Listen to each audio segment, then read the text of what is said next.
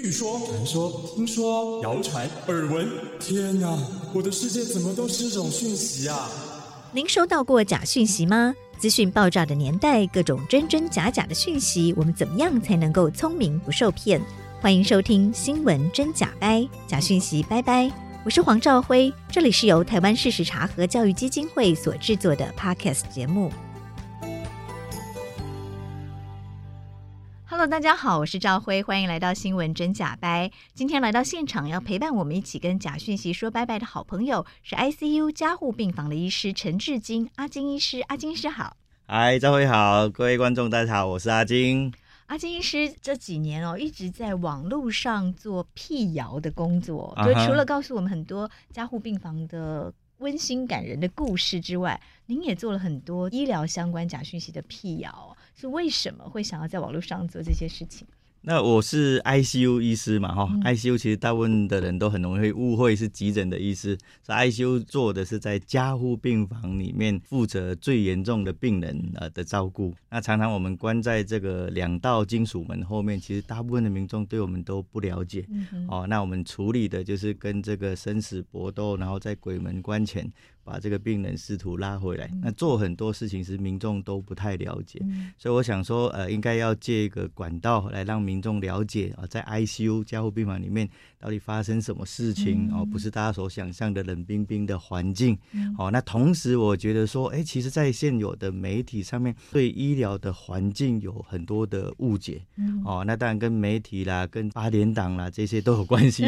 所以从一开始的时候，我就想说，哎，有些错误的信息怎么会在八天档的连续剧上面呢、啊，在媒体上面这样子散播的哈，uh. 我想说，那我应该来借脸书这个平台来做一些这个澄清。Uh huh. 所以一开始从八点档开始，是从八点档开始。Uh. 所以您会看八点档，还是因为病人常常会跟您讨论八点档？我太太啦、岳母啊，他们在看的时候，不小心看到的时候，就会停下来说：“哎、uh，刚.刚那个就看不下去，那个场景是错的 哈。”比如说导尿管啊，他们就把它当成是鼻胃管放在，对那个没有考究的结果，就可能会发生这样的笑话了哈。Uh. 所以我就是。逐一的去澄清，那就累积了一定的粉丝人数以后，那我开始就是会针对每天该看看这个新闻的事件是跟医疗有关的啊，我觉得这个很重要，那我就会写文章来做一个澄清。为什么您会想说，呃，在医疗工作已经这么繁忙，而且加护病房哦又压力特别大，因为真的每天就是在跟死神搏斗，抢病人回来这样子，压力这么大的状况下，您还会想要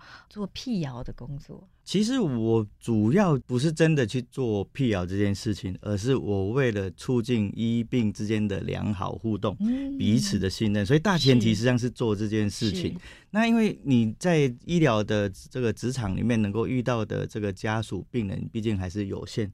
那我到处去演讲，那个听众还是很有限，所以我我希望说把这个影响再扩大一点，那就刚好有这个自媒体脸书这样的平台是一个很好的管道，所以大家就是把时间都投入这一边，让很多正确的资讯、很正向的医病之间的互信跟互动。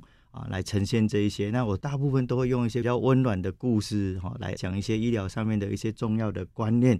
那辟谣只是中间的其中一个步骤而已。嗯，是是是，对，您刚说这样，我就比较可以理解哦。嗯、确实，因为很多医疗假讯息反而会造成医病关系的不信任，对对对对。当民众接收到太多假讯息，然后就会觉得怎么跟医生告诉我的不一样？对对对，对，没有错。我举个简单的例子好了，有一阵子各大媒体都在报道。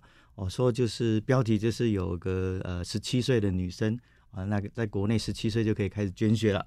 啊，他就写说十七岁女生捐血了以后毁掉一只手臂，嗯，哇，这样子耸动的标题是非常可怕的，是，而且可能会让血库就没有人愿意来捐血，对对对对，而且你看十七岁，很多人可能高中生就就开始怀抱着那个热血，嗯、我想要第一次去捐血，那一看到这个标题，肯定就打退堂鼓了，或者父母就不允许他去捐呐、啊。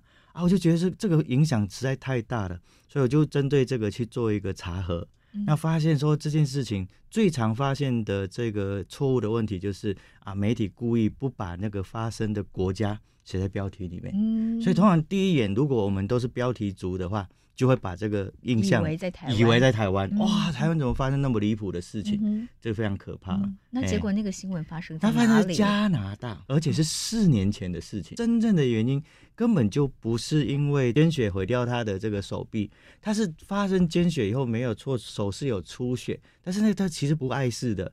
他真正的问题是他得了一种非常罕见的疼痛的疾病，嗯、那也不见得跟他有捐血有关系，有时候就是碰撞啊或者不明原因就可以了。所以呢，媒体在报道的就是一个少女，她有一个很罕见的不明的右手的疼痛的症状，然后这个找不出原因啊，只是因为他有曾经捐血过，捐血的时候这只手又刚好出血肿起来，所以把这些事情串在一起。所以我觉得这个就是很需要去澄清。那写了这个脸书的以后，有少数几家媒体还是有看到，他们还是有做出这个澄清，说，哎，捐血实际上还是很安全的事情，哎，请大家不用担心。嗯哼，对，这个真的就是您提出来很常见的医疗报道的这个误解哈。对记者们可能对医疗也没有这么专业，嗯嗯嗯、然后又想要让他的报道点阅率高一点，就会过于耸动。对对对，但这其实就会让民众呃有很多的副作用。对对然后像您在加护病房一定特别感同身受这个。写啊，是书写对于这个挽救一个很重要病人是多么的重要。一旦血库缺血的话，对我们来讲影响非常大的。我们有时候紧急的大出血，手术后的大出血，如果血库缺血的话，那那可能病人的生命就会受到影响。嗯，所以您其实这两年哦，疫情期间您也做了非常多很重要的辟谣，从口罩要怎么戴开始，对不对？疫情期间主要其实就是因为过去在二零零三年的时候，我已经。经历过 SARS，所以实际上对于 SARS 的印象非常的深刻。当时您在台大，在台大嘿，就在台大当总医师，嗯、所以是第一的现场。对，那时候台大还为了这个 SARS 事件急诊关闭了两个礼拜，那是一百多年来首次。嗯，所以对那个印象非常的深刻。那也接到。这个其实从其他医院转送来染疫的病人是我们的同僚，嗯、我们的医疗人员、嗯、哦，所以那个时候的确对 SARS 感受到是非常恐惧的。嗯、那所以新冠来的时候，第一印象就可能说会不会是类似 SARS 这样的冠状病毒？所以第一时间呢，我大概就有写一些文章啊，跟大家介绍说，一开始来的时候应该要谨慎的面对。但是马上的就会发现说，其实大部分的民众开始恐慌，嗯，因为大家经历过 SARS，对对对对，没有错。啊，所以我就想说，第一例出现的时候，我那时候其实就在呼吁大家，我们根据过去 SARS 经验，大家彼此应该就会开始排挤，会开始歧视，哦，还会彼此不太信任，这反而是让这个病毒的控制、疫情的控制更困难的。所以那时候写了一篇文章，叫呃，会击垮我们的是这个人性。不是病毒，是，是我们彼此的不信任，才会让这个疫情更难控制。嗯、尤其经历过 SARS，您当时身为医护人员，感受应该特别深，哦。对对对，因为我家里有。医护人员，我也很感 同身受。当时的医护在 SARS 期间是被整个社会排挤的，对，没错，哪里都不能去，对不对？餐厅不能进去，小朋友念幼稚园叫他不要来上学。对，就是只要你家里有一个医生，你整整个家族都被排挤，然后甚至连家族里面对这个医生跟他的同住家人都会很害怕。真的，真的，真的。对，所以这个确实哦，就是要告诉大家正确的方式，是是是。那同时也不要让医护人员已经在前线为。我们很辛苦了，然后又在社会上遭受各种歧视啊！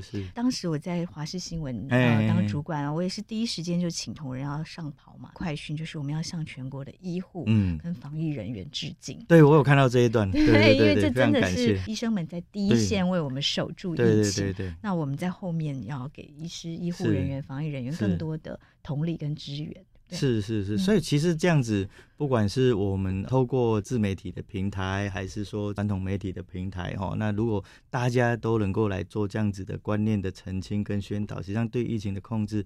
非常的重要的，所以其实不需要无谓的恐慌，只要知道怎么保护自己哦。所以您当时就是告诉大家口罩的正确戴法是什么？对，因为那个时候其实大家恐慌就是来自于未知嘛，哈，就跟假消息或者偏方的感觉一样。当民众越不了解、越害怕的时候，其实这个时候就是应该要丢一个浮木给他，而且浮木就是一些简单他可以做得到的自我防护的方式啊。大部分的人都在谈说怎么正确的戴口罩呢？我就发现说其实。实我们应该也要很正确的把口罩脱下来，嗯、才不会污染到自己的手，然后造成感染。嗯、所以那时候我大概流传最多的就是如何脱口罩的这个照片。没错，因为您也帮防疫中心哦补了他们的漏洞，对，对不对？因为疫情指挥中心只有教大家怎么戴，对对，对，可是没有教大家怎么脱口罩。是是是。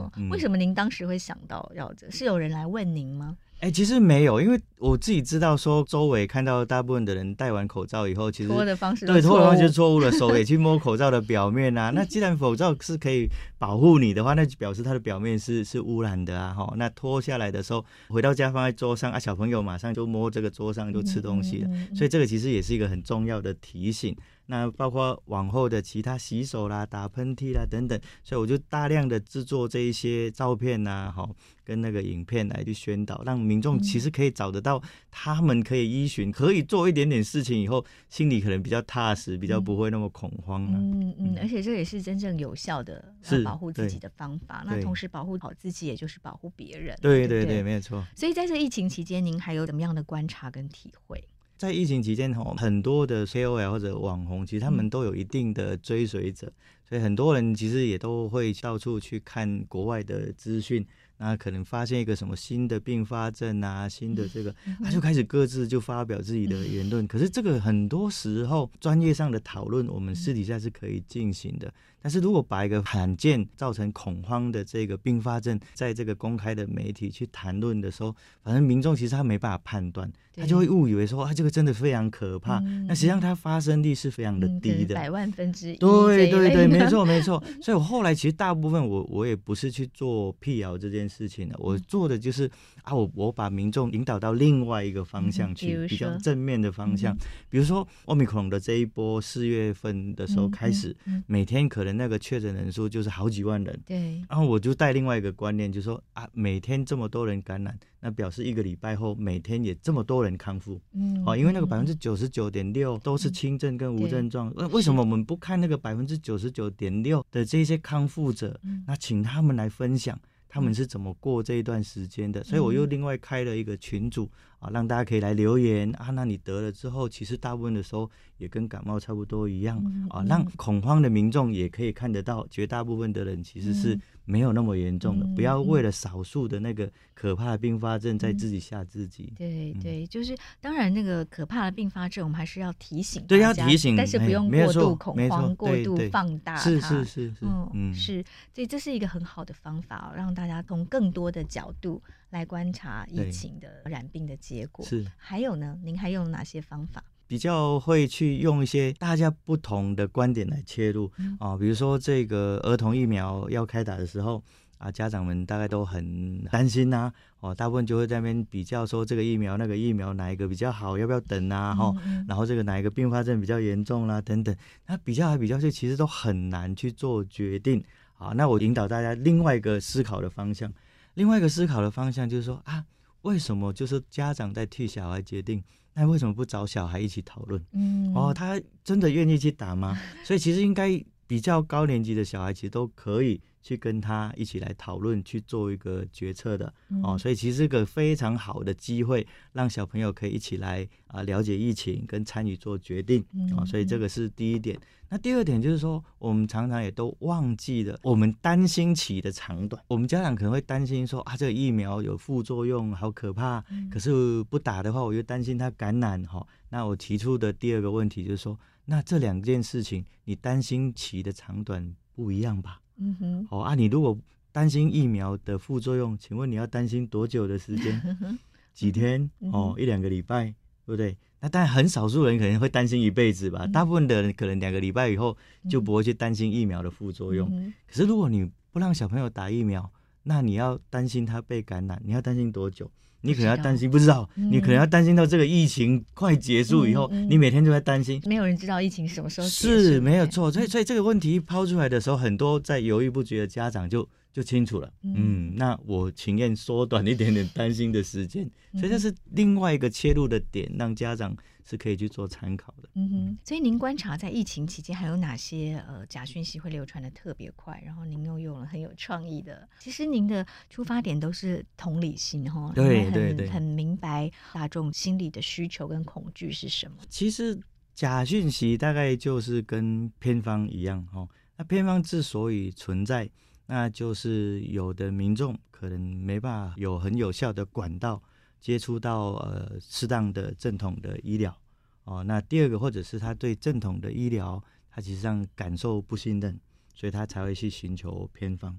所以假讯息一样，假讯息一旦说民众他其实没有一个可以信任的管道哦，获得他想要的资讯的时候。他就会去相信在 LINE 里面流传的啊，然后这些所谓的假讯息，然后那当然有大部分可能这样的情况都还是意识形态啦，政治立场那个都有很大的影响哈，所以会流传像这个伊维菌素啦，哈这一些不打疫苗啦，少数这样的情况。但是我其实比较没有去切入这一点，说去澄清这一些，要去澄清这个是很难的，因为他们大概都是有固定的这个意识形态去主导他们应该相信哪一些资讯。他们之所以不相信这些公开的资讯，那可能是他们政治立场的影响占蛮大的因素的。嗯、那但是我觉得我们其实还有大部分的民众这一边哈，我我比较关心的是，哎，应该让他们知道有一个固定的管道。当你觉得你对这个资讯有疑虑的时候，你可以去那边去做一个查证。嗯、啊，就像台湾事实查核中心呐、啊，嗯、有的粉丝也会跟我说，当他看到这个新闻的时候，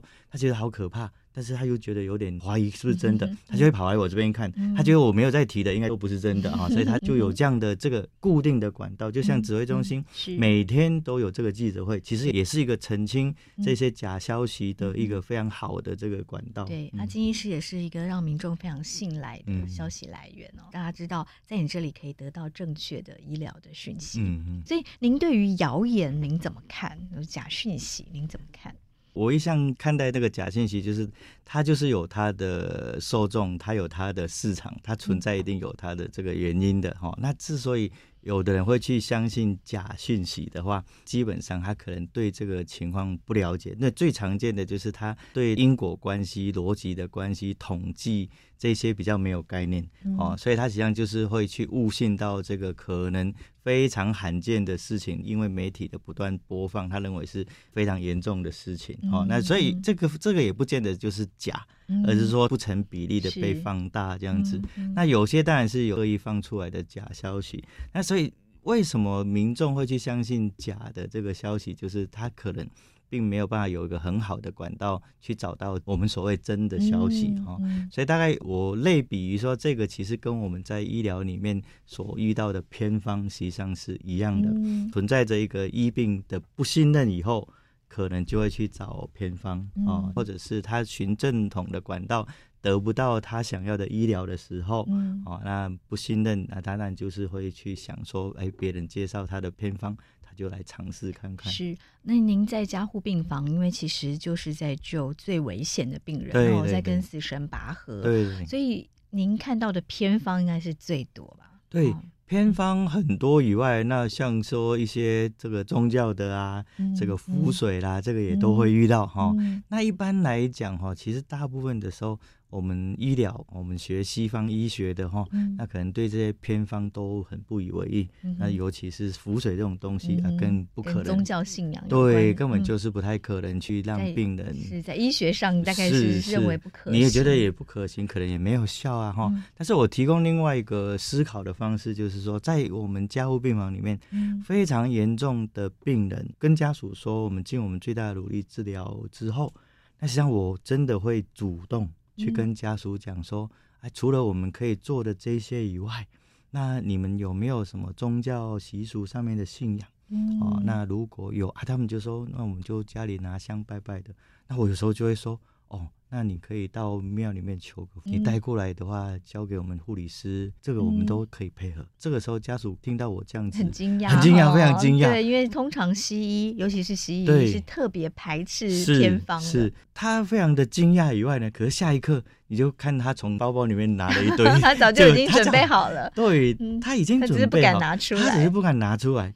有的甚至还会把它伪装成这个鸡汤啦、鱼汤啦，半夜的时候偷偷的把符水混进去拿进来，说要关给他的亲人。为什么要这样呢？因为他觉得他一定会被拒绝。嗯，哦，那那所以我提供一个比较另外一个方向的思考，就是说家属在这个时候是无助的，嗯他只是想要为他的亲人多做一点点事情。那我们如果仔细的去想，嗯、为什么一定要去拒绝？难道他真的那么危险的东西吗？啊，有害啊，危险啊！可是它不过就是一张纸，烧掉以后变成炭灰而已嘛。嗯、所以它能够有多危险？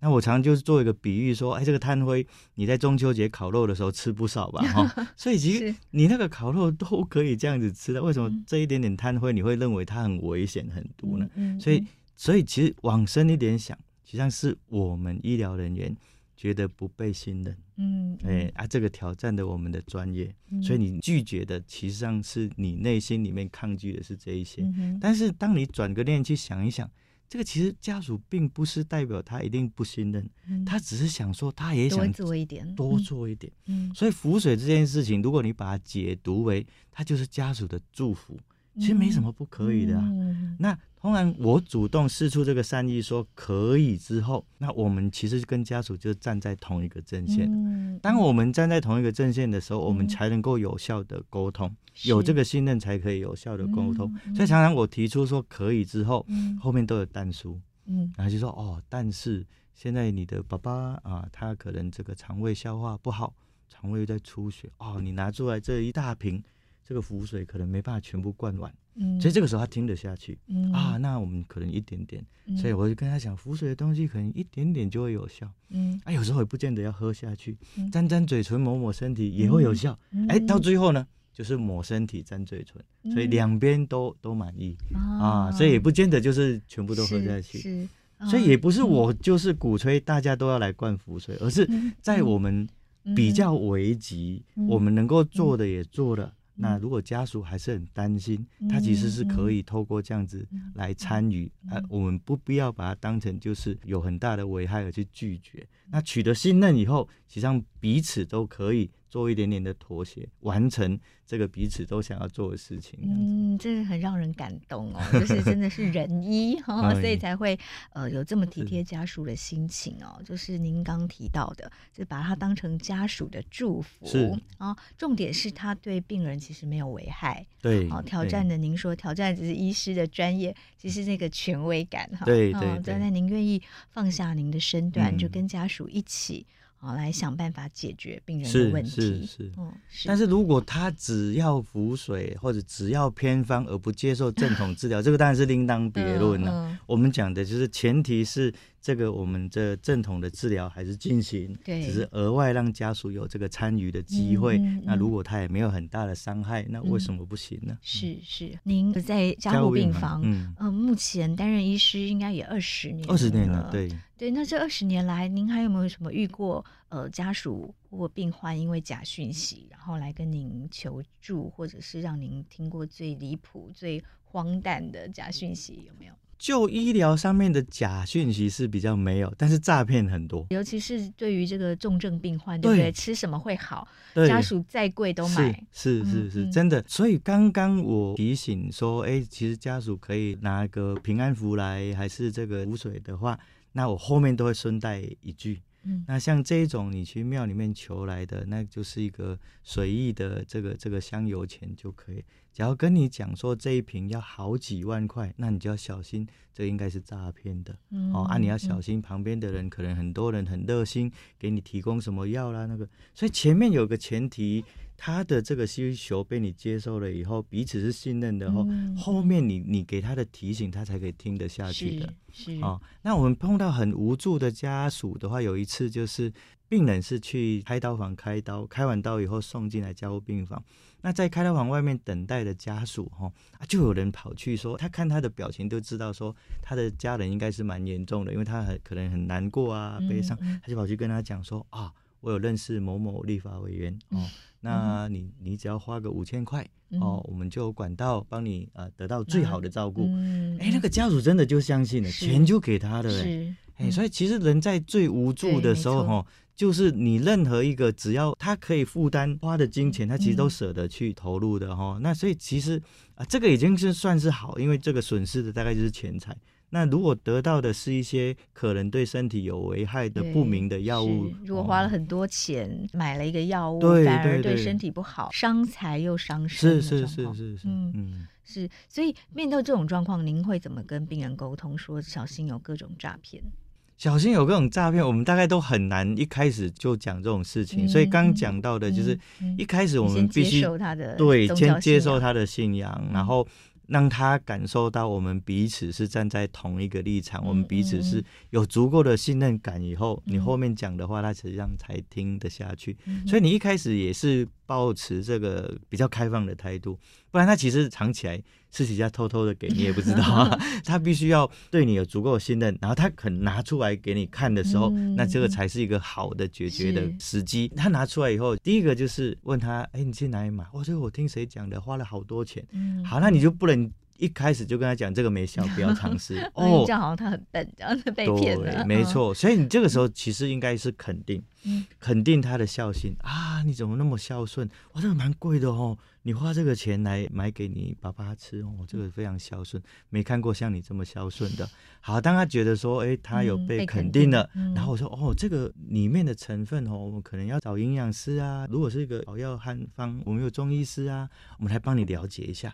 这个时候适不适合、嗯、啊？通常民众有时候就会知道说，哦，他认为这个是很好的，嗯、可是我不否认他。的好，我跟他讲的是时机不对。哎，你现在质问题，对对对对，每个人的反应不一样。其实这样的方式的说明，其实大部分的家属都可以理解，而不是直接被拒绝。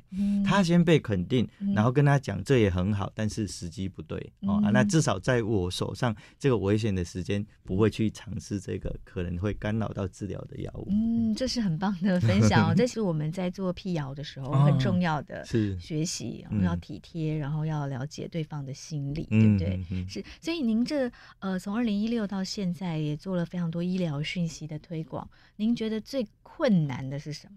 遇到最大的困难就是说。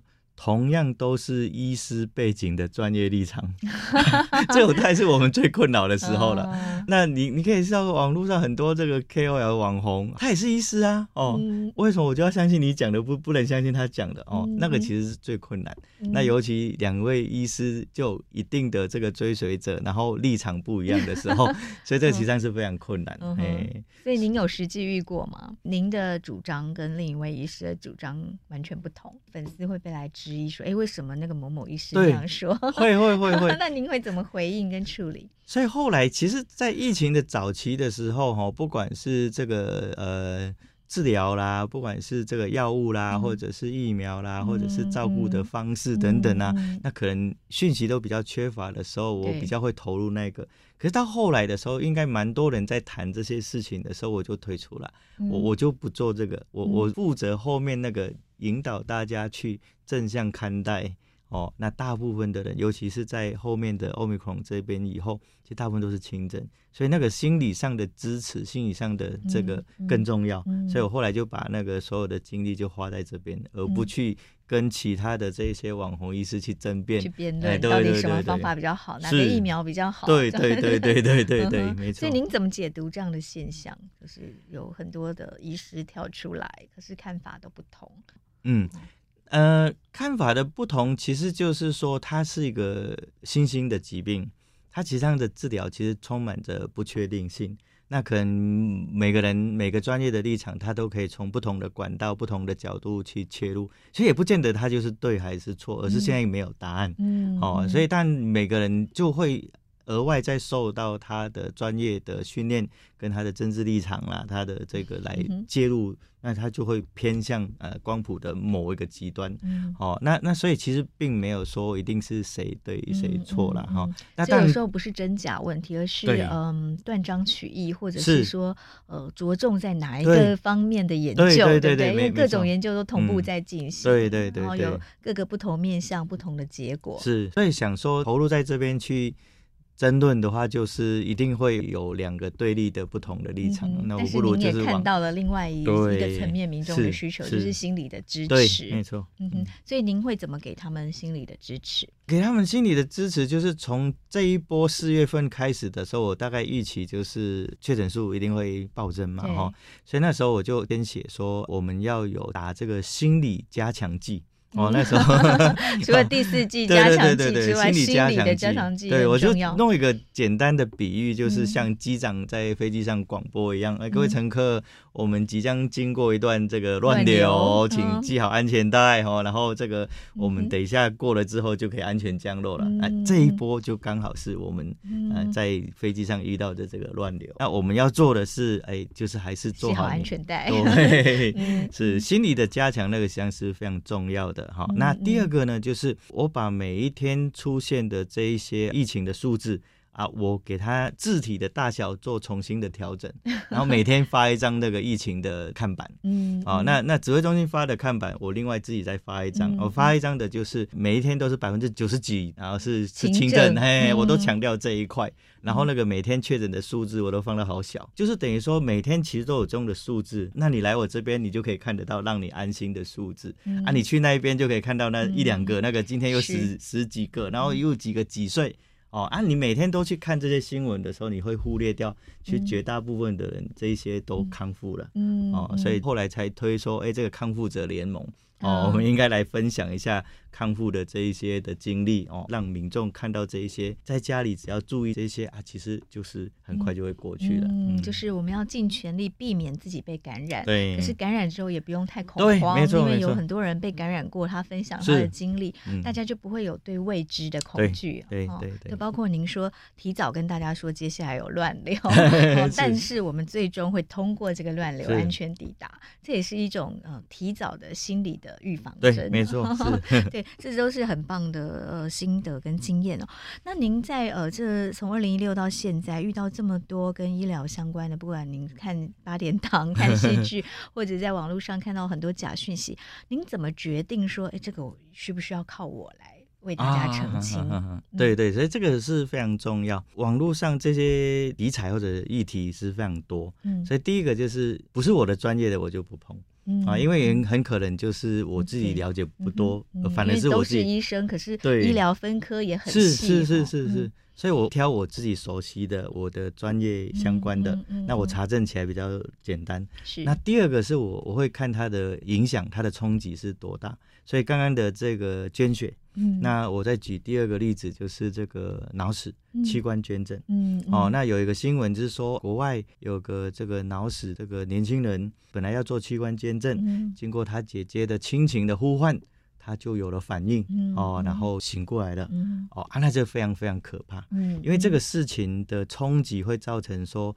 民众本来他的亲人如果是脑死，他有这个器官捐赠的意愿，他就会打退堂鼓了。嗯，那更可怕的是，那一些已经为自己的亲人去做器官捐赠的决定的这些家属，他会内疚。嗯，对，他会觉得好像害他没有办法。对，你看，你看，你看，这个新闻就说会复活，哎，那为什么我们当初做这个决定，我们是不是做错了？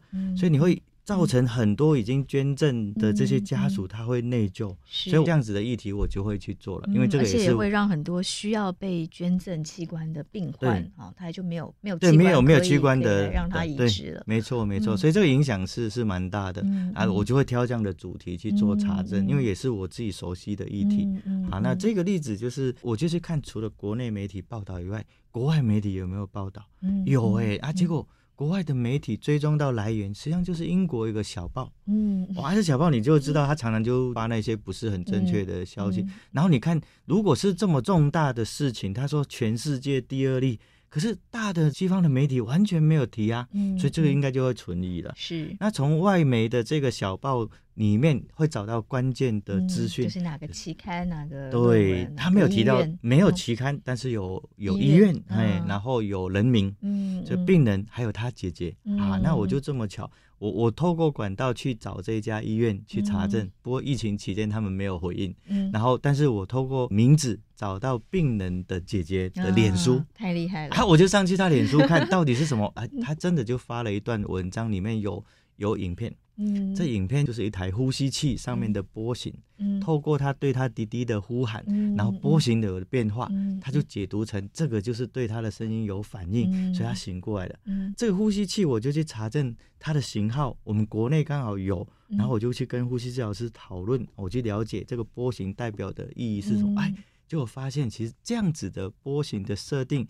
是属于没有脑死的人才有可能去做这样的呼吸的形态，嗯、所以他实际上本来就没有脑死。嗯、他医师可能跟他提过，他可能会脑死，将来要做器官捐赠。他当下那个时间点根本就不是脑死，脑死的病人是不会自己启动呼吸，是，是没有可能去用这个呼吸器的形态的，所以他没有脑死。嗯、要么就是他姐姐误解，嗯、那要么他背后可能还有一些目的。嗯嗯、那我会就看到下面还有个募款账号。啊，然后帮他弟在募款。啊，所以其实这中间我们当然用一个比较耸动的故事来吸引大家的目光，是，所以可能有有他那个背后的这个哈需要，所以这个事情我们就需要去澄清。很无奈的事情是，当你发现这些很多媒体都报道了以后，你去做澄清的时候，可能十家报道，最后只有两家会帮忙澄清，但是这十家的消息其实已经散出去了，没错，你事后的这种反应式的处理其实都来不及，是，所以后来我觉得更多要投入是。我们要做教育，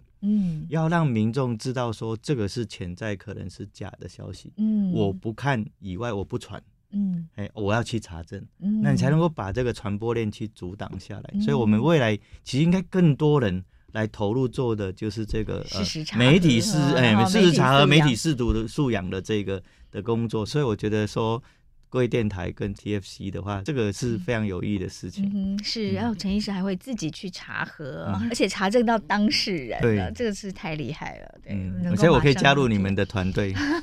没有，您可以指导我们呢。所以您在 ICU 里面啊，有没有哪些民众常常有的迷思，或者是假讯息，或者是错误的观念？好，借这个机会也来提醒我们的听众朋友。就是当亲人住 ICU 的时候，那民众都会觉得无助。对，那还有觉得说，到底我家人住进来会不会获得好好的照顾这样子？嗯嗯、所以他们就会想尽办法去拜托，嗯、啊，那去请托这样子。那有几种可能的迷失，嗯、第一个就是他们觉得说，我去联络明代来，你们就会听话了哈，哦、那就会给我一些特别的，嗯，那、嗯、特别的待遇等等。嗯、其实大部分的人也都相信是这样子。嗯、其实我们必须要讲的是，大部分是没没没什么用的，没什么用以外，其实会有反效果。嗯，医护人员心里会。不舒服，哎，不舒服。其实你只要这样子去理解好了，去找明代是有存在的风险的哈，因为明代有蓝绿。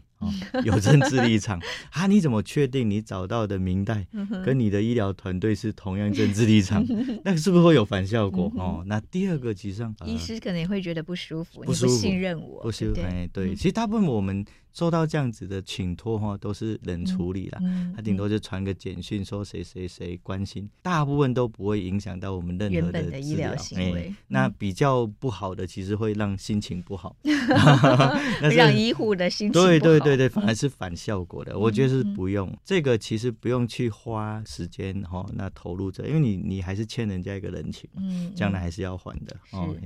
那所以就知道说有不同的立场，啊，你很可能踩到地雷哈，所以就是不要去做这个尝试，嗯、这是第一个。嗯啊，第二个就是每个人进来就想说，我就是要当那个 VIP，、嗯、所以一开始就跟你讲我是谁谁谁谁谁。你也想想看嘛，不管你在任何一个行业，那、人家一进来就说我跟你们的老板很熟，嗯、哦，你心里一定也不舒服嘛。哈、嗯，嗯、如果你真的是很强调你是这个 VIP 的话，嗯、反而是存在一定的风险的，嗯、因为你可能觉得你的身份高贵。所以你可能就会去绕过 bypass 了哈，绕过掉我们原来呃医疗的流程里面，我们可能有层层的把关来避免出错的。嗯，但是因为你是身份珍贵，所以你尊贵的话，你可能会这个步骤这个步骤就跳过了，就没做了。所以这种原来设计的查核步骤，像是确保安全的机制，嗯，你一旦绕过以后，你可能就出现风险了。嗯，虽然变得比较简单，对，快速，等于你是走捷径了，所以你你可能没有经过好几个安全的关卡，所以你你身上可能有一些潜在的危险就被忽略掉了。啊。所以这大概提醒的就是，你只要进去，你还是按照原来的流程走完，哦，可能要多花一点时间。至于什么才是我们医疗人员真正正心目中的 VIP 哈，彼此的尊重信任哈，这样的病人我们其实最喜欢。嗯，哦，他就是我们心目中的 VIP。怎么样的病人会让你觉得受到尊重？大部分就是第一个不会拿这个我认识谁谁谁哈，那来压我们的同仁哦。那第二个其实就是说不会有这个不信任的举动哦。那最常出现的就是我我在 Google 我看到什么什么，就直接拿出来问，其实都会让医疗人其实感受不是很好。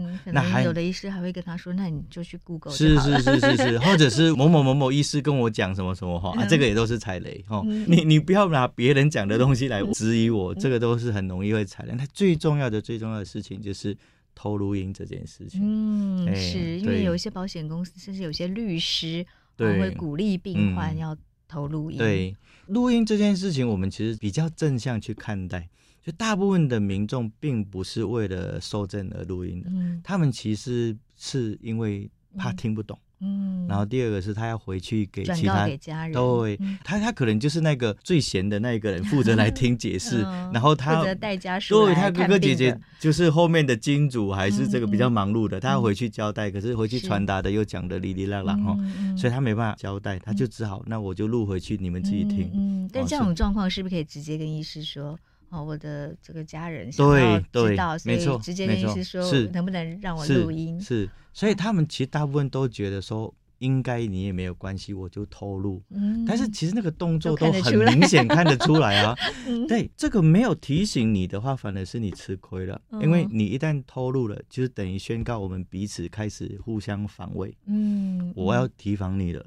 嗯，那我讲医师的医师的治疗也会比较保守，一定的。然后我也会很小心的讲每一句话。嗯，然后我可以跟你保证说，不是只有一个人防卫你，是整个团队都在防护你。哦，我就会传递说，哎，你小心哦，那一床的那个病人家属都会录音哦。每个人这样就这样传开了，所以其实彼此就开始对立了，很多事情其实是很难进行的。是，但是我们通常知道，大部分的家属录音。都没有恶意，嗯，所以我就会主动跟他讲，找个台阶给他下，嗯，啊，你是为了要回去跟谁讲？啊？你告诉我是谁想要了解的，好，你先把它关起来，因为这样的效果都不好，嗯，我找个台阶给他下，哎，你怕忘记，我写给你，我写给你之后，然后你拿回去。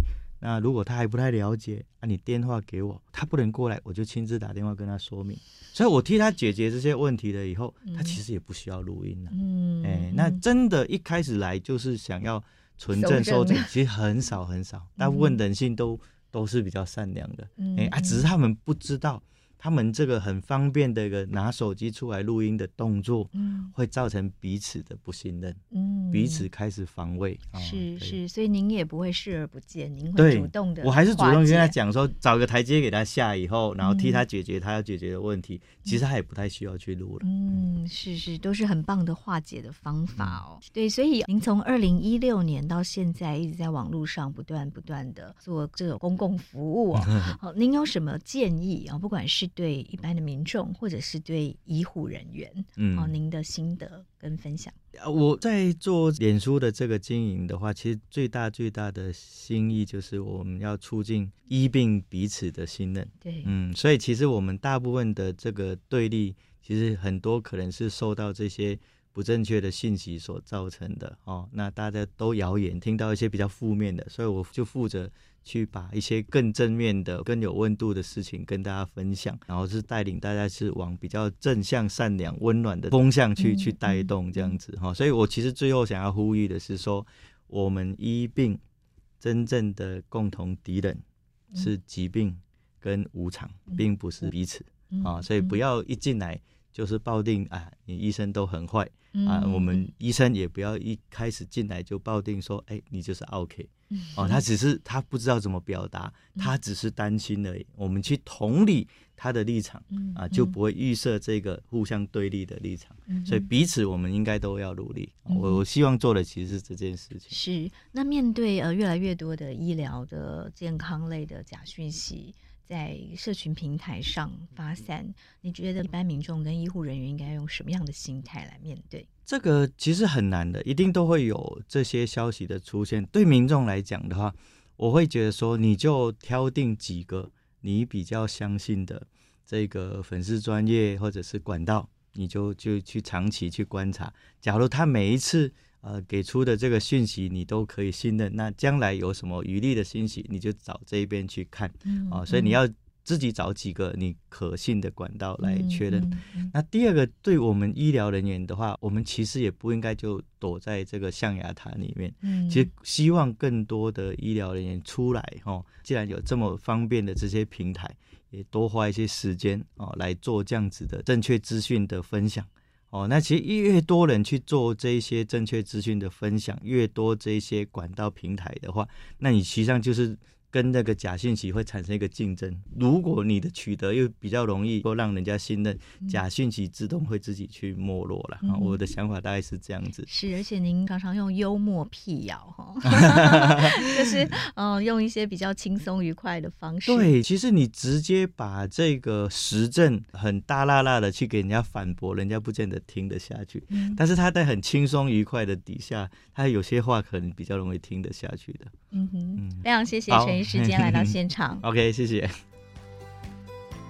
谢谢收听新闻真假掰，这里是由台湾事实查核教育基金会所制作的 Podcast 节目。我们将陆续邀请各行各业的朋友来畅谈媒体议题，陪您一起增强对假讯息的抵抗力，让我们都能和假讯息说拜拜。欢迎您订阅留言，告诉我们您的意见和观点。如果您喜欢这个节目，别忘了给五星好评，也帮我们多多分享哦。